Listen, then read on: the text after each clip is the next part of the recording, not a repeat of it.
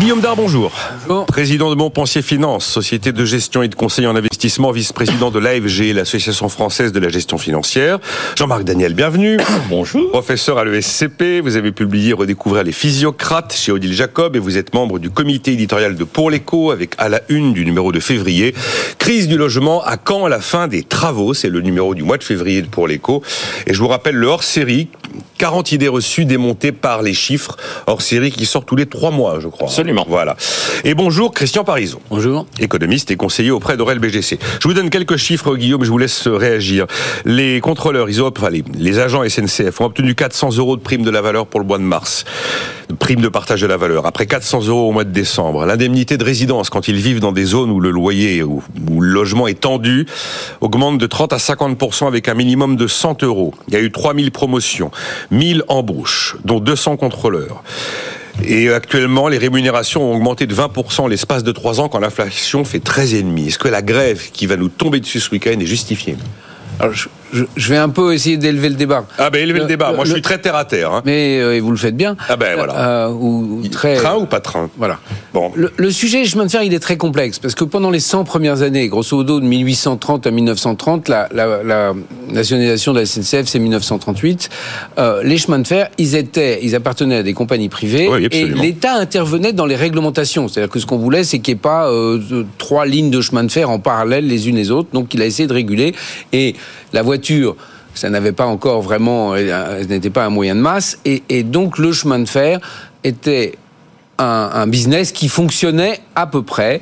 Néanmoins, dès le début du XXe siècle, ça a été euh, plus difficile en termes de rentabilité. Et en France, mais il n'y a pas eu vraiment qu'en France, on a fini par nationaliser les chemins de fer en 38, et c'était une concentration des luttes sociales. Pas besoin de vous, raconter, de vous redécrire le film La bête humaine de Jean Gabin. Et donc ça a été euh, un moyen de dire, de, montrer la, souffrance. Euh, Bon, aujourd'hui, évidemment, on a moins de trains qui fonctionnent au charbon, ce serait pas très correct en transition climatique, et donc on est face à un système nationalisé, euh, et le transport, euh, euh, c'est l'endroit des luttes sociales, très traditionnellement. On n'a pas besoin non plus de rappeler 1995 et la phrase de Chirac, on essaye de bouger les choses, il bloque tout. Donc c'est un lieu très complexe. Alors, je vais laisser Jean-Marc après parler de la privatisation. Donc on est Il a face, déjà compris ce que Jean-Marc allait dire. On est face à un système où on a d'ailleurs distingué, comme dans d'autres domaines, la propriété des infrastructures et mmh. euh, euh, les, les, compagnies qui utilisent les infrastructures. L'activité commerciale et l'activité infrastructure. On peut pas dire qu'il y a un enthousiasme inouï des cheminots face à l'idée qu'il y ait de la concurrence. Alors elle, elle commence, elle sera comme toujours, elle sera vertueuse, mais il y a quand même beaucoup moyen, de moyens de blocage parce que il y a quand même une certaine proximité entre ceux qui gèrent les infrastructures et ceux qui gèrent les, les moyens de transport eux-mêmes. Alors, c'est pour ça que donc je n'ai pas vraiment répondu à votre, à votre question. C'est ce que, que j'allais vous dire, mais bon. Euh, mais, mais quand même, ça peut être un signal parce que ça part toujours de là, de et puisqu'on en parle à, long à longueur d'émission, il y a une demande d'augmentation du salaire net dans ce pays qui est très forte. Le salaire net, là aussi, ça fait 15 ans qu'on le dit, il est très bas en moyenne parce que les charges sont très très fortes. Si vous prenez le salaire brut brut brut, c'est-à-dire euh, le prix auquel euh, la le travailleur vend sa force de travail, il est assez élevé en France. Simplement, son net est trop faible. Donc, euh, est-ce que c'est un signal d'un printemps euh, social qui pourrait s'étendre, puisqu'on voit bien que vous avez vu les sondages hier, 73% des Français veulent être augmentés. Après, moi, effectivement, la question que je posais, c'était par rapport à la grève qui euh, nous ne pompe même pas au nez. Elle a lieu, la grève, hein, c'est sûr. Le, le, patron des SNCF Voyageurs disait ce matin sur BFM TV, on espère qu'on aura un train sur deux. Donc c'est même pas certain. Toute position, toute personne en position de monopole a tendance ah à ben, utiliser. Oui, et puis de toute façon, même si la concurrence, c'est vrai, s'est installée entre Paris et Lyon avec Trenitalia, la Renfe commence à grignoter quelques lignes euh, vers Lyon et vers Marseille, mais c'est une concurrence limitée. Et on n'aura pas une concurrence... Et qu'on ne redise pas l'Angleterre, ça ne marche pas, parce que c'est rien n'est parfait dans aucun système de chemin de fer, mais enfin, si vous avez pris le train en Angleterre, ça marche plutôt bon, pas mal. On n'aura jamais 25 compagnies en concurrence face à la SNCF oui, sur le territoire français, c'est évident. L'exemple anglais oui. Utilisé à longueur, oui, mais à longueur de, de, journée, mais me euh, semble fallacieux. Je ne sais pas s'il est fallacieux, mais ils ont vous fait machine pris arrière. Le train en Angleterre Oui, c'est catastrophique. Comment ça? Ah ben j'ai pris le train en... enfin il y a quelques Quand, années. En quelle euh, année? J'ai pris le train en Angleterre. Euh, il doit y avoir cinq ans que ça a dû se produire un peu moins même. C'est pas effectivement très très brillant. Objectivement, c'est pas très très bien. Quand vous voulez prendre des trains de banlieue qui partent de la ville de Londres pour vous rendre, c'est pas. Euh, il y a des gens. Euh, regardez le, nombre de gens qui prennent le train. Tous je vais pas faire la comparaison avec la Grande-Bretagne. Euh, Jean-Marc, c'est justifié ou pas de se mettre en grève, considérant que la liste d'éléments que je viens de citer n'est pas suffisante? Oui, alors juste une remarque préliminaire. Moi aussi, j'ai pris le train en Grande-Bretagne, mais dans les années 70. Je pense que 70, les alors là, non. Oui, les gens. Je l'ai pris pas mal dans les années 80, fin 80, 90 il était public. Quand il était public, oui. Je pense que les gens qui critiquent le système britannique sont des gens jeunes qui n'ont pas connu le système des années. Parlons du système français. Et donc, euh, le, le, juste le seul moment où les trains partaient à l'heure, c'est quand il y avait des matchs de foot parce que le conducteur voulait être sûr d'être devant son son poste de télévision au moment où commençait le match. Et il partait même en avance. Il y avait des gens qui loupaient le train parce que le, train partait à l'avance. Donc cette euh, anecdote est à raconter. Je pense que dans ce qui se passe, effectivement, vous avez d'abord une entreprise où on parle de gréviculture et tout ça. Ah, à nouveau. Vous avez donc la, statistique que je rappelais tout à l'heure, qui que en France, on, par salarié, on perd 0,1 euh, journée par an du fait des grèves. À la SNCF, c'est une journée. C'est-à-dire que les employés de la SNCF sont dix fois plus en grève que la moyenne nationale. Donc il y a un vrai problème dans cette entreprise. C'est-à-dire que le, problème, c'est à la fois le sentiment d'une forme d'impunité quand on se met en grève, et puis le sentiment qu'il y a quand même un malaise. Et je pense que euh, ce qui se passe en ce moment est euh, une réponse syndicale traditionnelle. On voit les syndicalistes, on voit les qui viennent nous dire il faut embaucher, il faut augmenter les salaires. Quand vous écoutez les contrôleurs, vous apercevez que de même que les enseignants, leur problème c'est de moins en moins le fait d'être euh, mal payé, c'est de plus en plus le fait d'être agressé dans les trains. Pas dans les TGV, hein, il n'y a, pas de. Écoutez, il y a eu. C'est pas quelque chose qui remonte des contrôleurs de TGV qui aujourd'hui sont les mieux vous Prenez, vous Après, le reste du réseau, là, oui. Vous prenez les gens qui font les TER et les intercités. Oui, non, mais c'est autre vous les écoutez. Il y a eu plus de 5000 agressions l'année dernière, près mmh. de 6000 agressions. Il y a eu 900 contrôleurs qui ont été obligés d'avoir, qui ont eu droit à un arrêt de travail à la suite d'agressions.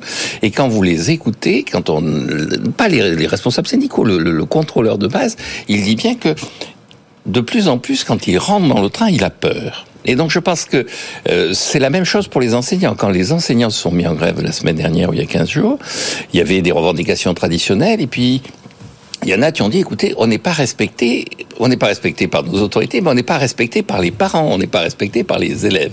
Et donc, il y a un problème qui est un problème de, de sécurité, de sécurité, de réhabilitation du, du, du, du statut de ces agents sous la forme d'une forme de respect minimum. Et donc, je pense que euh, une des réponses, ce sera pas forcément des salaires, mais la prise en compte des éléments dans la qualité du travail. Je pense que la l'enjeu de plus en plus dans la société dans laquelle nous sommes, c'est la qualité et les modes de fonctionnement du travail plus encore que la rémunération du travail en tant que telle. Vous avez vu dans l'enquête des conseillers du commerce extérieur sur l'attractivité de la France. La nouveauté qu'on n'avait jamais vue, c'est que l'item qui se dégradait le plus, c'était la sûreté aux personnes.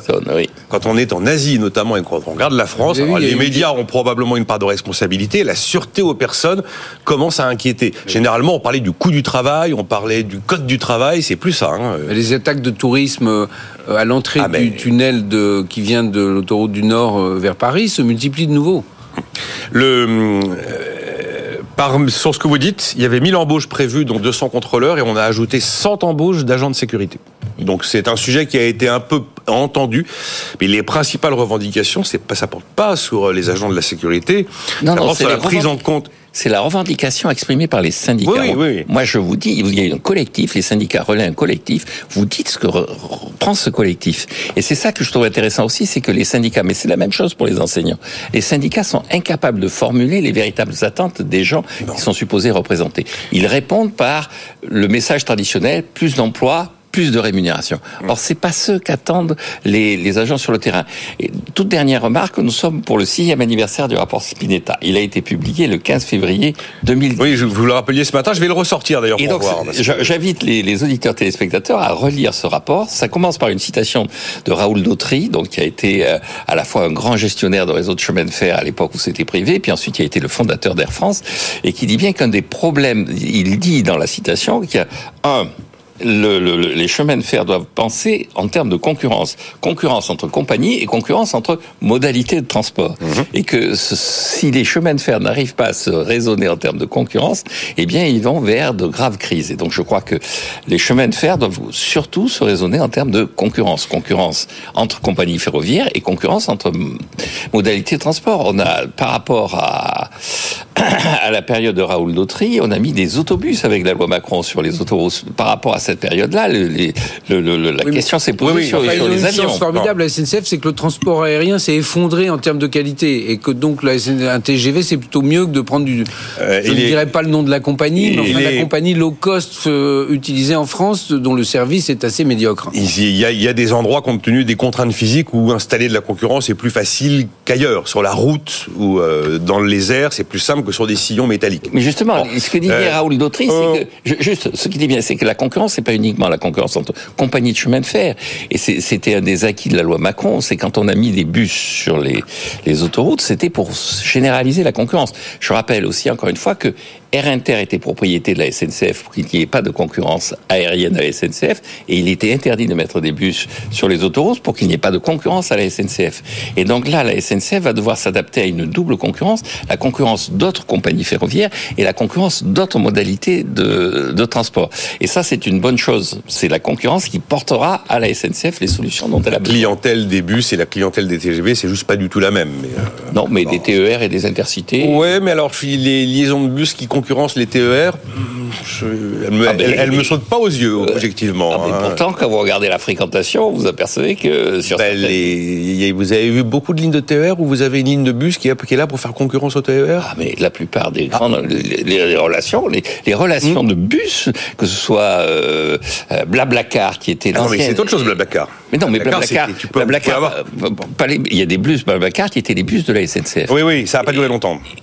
Mais la SNCF a abandonné, mais Blablacar et Blablacar gagnent de l'argent en concurrençant immédiatement les lignes de chemin de fer. Euh, vous voulez réagir là-dessus ou on avance, euh, Christian Parizeau Non, juste euh, dire un petit mot. Moi, je Parce que vous m'élevez le débat, mais moi, je le mets très très bas, le débat. Non, mais je tiendrai surtout un, un, élément, c'est que c'est plutôt euh, l'insignal que quand même, il y a une vraie pression euh, salariale aujourd'hui. C'est-à-dire que pour moi, voilà, je suis entièrement d'accord avec ça. C'est-à-dire que l'idée, c'est que quand on regarde, même au niveau de l'Europe, c'est pas, il n'y a pas que la France où il y a des grèves de train. Je vous rappelle qu'il y a eu des grèves récemment en Allemagne aussi. Ah oui, une grosse, grosse grève dernière statistique euh, d'emploi euh, en Angleterre a montré qu'il y avait un nombre de jours euh, record perdus à cause des grèves dans, le système hospitalier anglais sur le mois passé. donc on voit qu'il y a quand même une montée des revendications salariales et c'est assez logique. Hein, C'est-à-dire que les ménages européens ont subi de plein fouet l'inflation. Il n'y a pas eu d'ajustement des salaires à l'inflation et c'est maintenant qu'on a on commence à voir les vraies revendications. Donc alors après, je veux pas être méchant, mais c'est on comprend un peu pourquoi les banquiers centraux sont très prudents, euh, parce que quand ils parlent de risque de boucle prix-salaire, parce que c'est vrai que c'est avec beaucoup de retard, mais on commence à avoir véritablement aujourd'hui un risque de, de hausse des salaires beaucoup plus rapide que l'inflation. L'inflation ralentit, certes, mais euh, c'est aujourd'hui que les, les, gens revendiquent le plus. Et euh, je trouve que ces revendications qu'on voit à travers la SNCF, c'est quand même un signal très fort euh, au niveau social. Et encore une fois, entre les agriculteurs, entre les grèves dans les transports, entre tout ça, on voit que c'est quand même une revendication qui touche pas que la France et qui s'inscrit globalement sur un impact très fort de l'inflation qu'on voit aujourd'hui. C'est un bon sujet. Savoir si le, mot salaire sera le mot de l'année en Europe. Ça, en tout cas, et ça même explique, pourtant, ça explique pourquoi aujourd'hui on a quand même un vrai problème social et on voit que cette, inflation est peut-être finie dans les chiffres. En tout cas, elle est en train de, rapidement euh, retourner, mais on voit que dans les mentalités, c'est maintenant qu'on a le choc inflationniste, et euh, c'est là qu'on voit qu'il y a la perception euh, de perte de pouvoir d'achat qui joue à plein aujourd'hui. D'ailleurs, vous avez vu le chiffre de la DARES qui nous a indiqué qu'en 2023, les salaires avaient augmenté en France plus vite que l'inflation finalement. Oui, mais c'est pas perçu comme ça. Mais non, mais non, bien sûr que c'est pas perçu. C'est là, que c'est intéressant. Il aucun problème. On voit qu'il y a toujours un décalage entre la perception des choses et la réalité des chiffres. Jean-Marc, Daniel. Je pense que je maintiens ce que je disais. Je pense que quand vous regardez les revendications du NHS dont on vient de parler, c'était là aussi, c'était le fait qu'on est agressé maintenant dans les hôpitaux aux urgences. C'était le fait qu'ils ne sont pas pris en considération. C'était le fait que les médecins sont menacés dans leur vie quotidienne. Je pense que la, vision traditionnelle qui consiste à dire les gens ont besoin davantage de salaire, c'est passé à côté du problème et que euh, euh, on n'éteindra pas cette forme de d'angoisse et de revendication uniquement en augmentant les salaires. À mon avis, c'est ce que vous dites, est très certainement euh, parfaitement renseigné. La question du salaire aussi. Enfin, j'ai vu, une, je sais plus qui a fait cette enquête cette semaine où la préoccupation numéro un, c'est quand même le salaire. Voilà, c'est ce qui ressortait en premier de cette enquête IFOP, je crois, qui a été menée, mais je ne sais plus pour qui. Vous vouliez rajouter, euh, non, non, Guillaume Dard Allez-y. Euh, donc, euh, le, chômage, le chômage remonte. Alors, est-ce qu'il y en a un qui croit au 5% 2027 Il y en a qui ne croient pas. Ah. En 2027. Non, qui croit au 5% de chômage, ce qui est actuellement pour, le gouvernement considéré comme le plein emploi à la française, on va dire. Jean-Marc nous dira exactement où on est positionné dans le cycle économique. Alors, parce que 24, 25, enfin d'ailleurs sur 27, c'est important parce que ce sera l'année électorale. Oui, bah oui, c'est donc euh, il y a une statistique qui est très forte. Le parti au pouvoir entre guillemets gagne les élections si le chômage baisse ou dans les 12 derniers mois. Et, enfin, en tout cas, les perd assurément si le chômage remonte. C'est ce qui s'était passé pour Lionel Jospin, qui avait eu des années, euh, qui avait eu la chance de connaître des années économiques glorieuses dans le cadre de la conjoncture internationale et dans la conjoncture française. Et ça s'est renversé euh, euh, en 2002 très rapidement dans, dans euh, attends que je ne trompe pas euh, oui en 2000, très rapidement et il a perdu et donc, ce sera un enjeu clé. Euh, moi, je pense qu'on va avoir une remontée du chômage dans, dans, les deux années à venir, parce que quand on, il y, a, un consensus chez vos amis économistes qui disent que, par exemple, il faut supprimer l'apprentissage des bacs plus 3. C'est pas un consensus, c'est une question. non, c'est une question qui est posée. Quasiment un consensus. Alors euh, ça, ça, ça, me semble aller un peu dans votre théorie de la smicartisation, c'est-à-dire que si vous avez fait des études, bah vous, vous allez trouver un job. C'est pas si vrai c'est pas si vrai. Il y a tellement maintenant de gens qui ont bac plus 3 à bac plus 5 que euh, le combat pour avoir un bon job, il est aussi fort qu'ailleurs. Et donc l'apprentissage dans cette zone-là, il, est un point clé. Mais si jamais on enlève ce type de mesures, vous allez avoir une remontée du chômage. Si on ne règle pas tous les sujets de la construction, euh, là, bien évidemment, il y aura un effet en chaîne. et troisièmement, si la conjoncture, si la Banque centrale européenne ne redétend pas sa politique monétaire rapidement, on va avoir une année 24-25 qui seront assez médiocres. Alors après 26-27, c'est une autre histoire. On peut avoir un débat pour savoir s'il faut réduire euh, le champ de l'apprentissage. Ce débat, il a été posé par un rapport qui a été réalisé par Bruno Coquet au mois de juin sur le fait que ça avait coûté quand même énormément d'argent et qu'on pouvait peut-être obtenir des résultats assez proches en dépensant moins. C'est plus d'ailleurs un débat d'économie budgétaire que euh, de volonté d'exclure telle ou telle catégorie euh, de l'apprentissage. Moi, je dirais qu'il y a surtout un élément faut regarder maintenant, c'est est-ce que la croissance va être aussi riche en emplois ou l'absence de croissance que par le passé? Parce que là, on est quand même sur une période, on sort d'une période assez exceptionnelle, où on a eu d'importantes créations d'emplois, Maintenant, on est sur une économie qui stagne, mais on n'est pas sur des ajustements d'effectifs. et donc, aujourd'hui, on est quand même sur une vraie résilience de l'emploi. La vraie question aujourd'hui, c'est de savoir, est-ce qu'on a fait une parenthèse dans les relations passées? C'est-à-dire qu'avant, il nous fallait véritablement une croissance forte en France pour véritablement avoir des créations d'emplois et permettre enfin une, une diminution du taux de chômage? Ou est-ce qu'on est sur des changements de mécanismes qui fait qu'aujourd'hui, avec une très faible croissance, on peut très vite augmenter les effectifs, très vite avoir un impact sur l'emploi et permettre une décrue rapide du taux de chômage. Et là, aujourd'hui, ce qu'on ce qu'on semble, ce qui semble voir vers les dernières euh, statistiques, c'est que quand même, on est en train de fermer cette parenthèse de, de cette. C'était le post-Covid. C'était le post-Covid. Vous vous souvenez, au moment du Covid, on a dit les entreprises européennes vont garder leurs équipes parce que sinon vous avez une destruction de connaissances, de know-how, de fonctionnement. Oui, mais les Américains, comme d'habitude, ne l'ont pas fait. Les Américains ont licencié massivement pendant la période de Covid et ont réengagé à une vitesse absolument incroyable.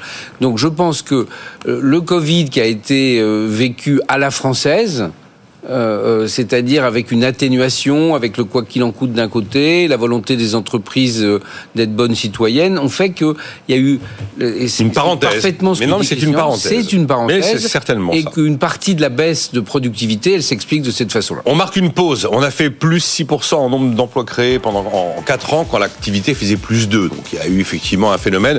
On, quand même, on va poser la question est-ce que c'est le bon moment pour durcir à nouveau les conditions d'assurance chômage? C'est à peu près la seule piste actuellement évoquée par l'exécutif exécutif. À tout de suite. Nicolas Dose et les experts sur BFM Business.